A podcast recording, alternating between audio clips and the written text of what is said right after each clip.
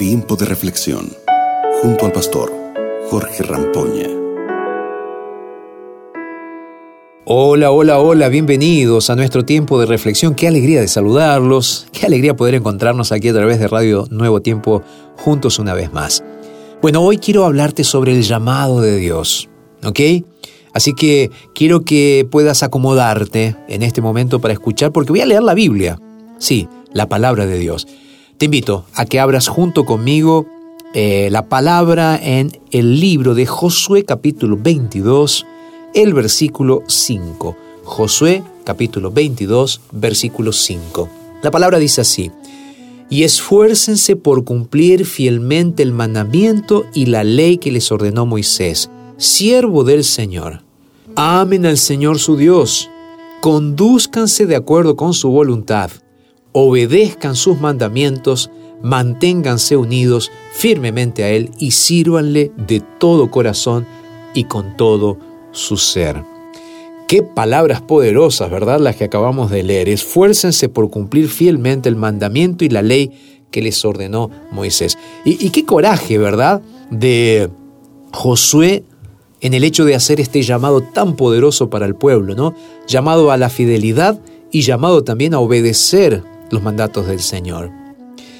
Eh, estas palabras que te acabo de leer de la Biblia están en el contexto eh, del momento en el cual los hijos de Israel estaban en Silo, eh, cerca de Canaán, y se marchaban de Galaad, la tierra de sus posesiones. Y en este versículo vemos cómo Josué instó a los rubenitas y a los galaditas y a la media tribu de Manasés a que hicieran un pacto con Dios para no olvidarse nunca de él. Y ahí me pongo a pensar en lo que Dios espera de nosotros, en esos momentos de pactos, en esos llamados que Dios nos hace. ¿Qué es lo que Él espera? El Señor espera de nosotros hoy justamente lo mismo que esperaba de aquellas personas a las cuales Josué estaba desafiando, que lo amemos con todo el corazón, con el alma y con un sincero deseo de servir y hacer la voluntad que Él está esperando de nosotros. Claro, lo que Dios espera es que lo hagamos de todo corazón sin inclusive recibir nada a cambio, con confianza plena de que Dios nos va a dar aquello que sea mejor en el momento indicado de nuestras vidas. Porque aunque aparentemente muchas veces no vemos las bendiciones de Dios, las bendiciones siempre llegan y siempre están ahí, porque Dios siempre está ahí también. Ahora, es ese amor, es ese amor de un ser inferior hacia un ser superior.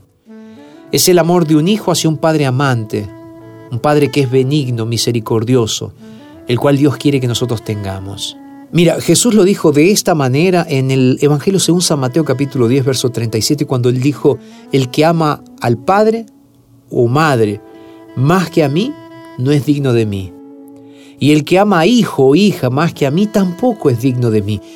¿Cuál es el desafío? Amar a Dios por encima de todas las cosas, de todas las personas. ¿Sabes? En el marco del Evangelio, la aceptación de Cristo y la devoción a Él debe ser nuestra prioridad. Y ahí viene la pregunta, ¿tú estás amando a Dios verdaderamente? Hace un tiempo atrás me encontré con una persona que me decía así, pastor, a mí me gustaría obedecer a Dios, me gustaría bautizarme, pero no puedo hacerlo porque mi marido no me deja.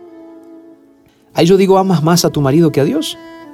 Ah, pastor, pero cuidado con lo que usted dice, porque esa mujer hasta puede tomar la decisión de divorciarse para seguir a Dios. Yo no digo que eso esté bien.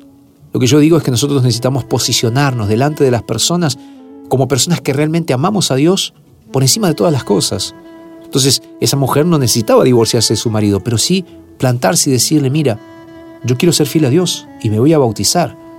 Entonces, hay momentos en los cuales nosotros necesitamos verdaderamente colocarnos delante de Dios y del lado de Dios, aunque se desplomen los cielos. La gran pregunta que te hago es, ¿tú estás dispuesto a hacer eso? Estás dispuesto en este momento a ser tan fiel a Dios que puedes colocarte del lado de Dios y decirle, Señor, aquí estoy y te amo más que cualquier cosa en este mundo. Bueno, ese es el desafío. Que hoy puedas decirle al Señor, aquí estoy.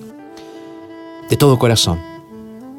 Puedes decirle, Señor, estoy para servirte sin restricciones ni ataduras, porque decido hoy seguirte, Señor, y ser fiel a ti. Dios se va a poner muy feliz con esa decisión tuya, ¿sabes? Me gustaría orar para que Dios te ayude a que esta decisión sea una decisión realmente de trascendencia eterna. ¿Vamos a orar? Padre, muchísimas gracias por este momento que nos regalas en tu gran amor. Gracias por este mensaje de desafío, este llamado que tú nos haces. Te entregamos nuestras vidas, Señor. Ayúdanos a amarte más que cualquier cosa en el universo. Oramos en el nombre de Jesús, nuestro Señor y Salvador. Amén. Te mando un abrazo grande. Gracias por haber estado con nosotros, estudiando la palabra de Dios y sintiendo el llamado que Dios nos está haciendo cada día. Bueno, un abrazo y nos reencontramos entonces mañana aquí en nuestro tiempo de reflexión. Acabas de escuchar Tiempo de Reflexión con el pastor Jorge Rampoña.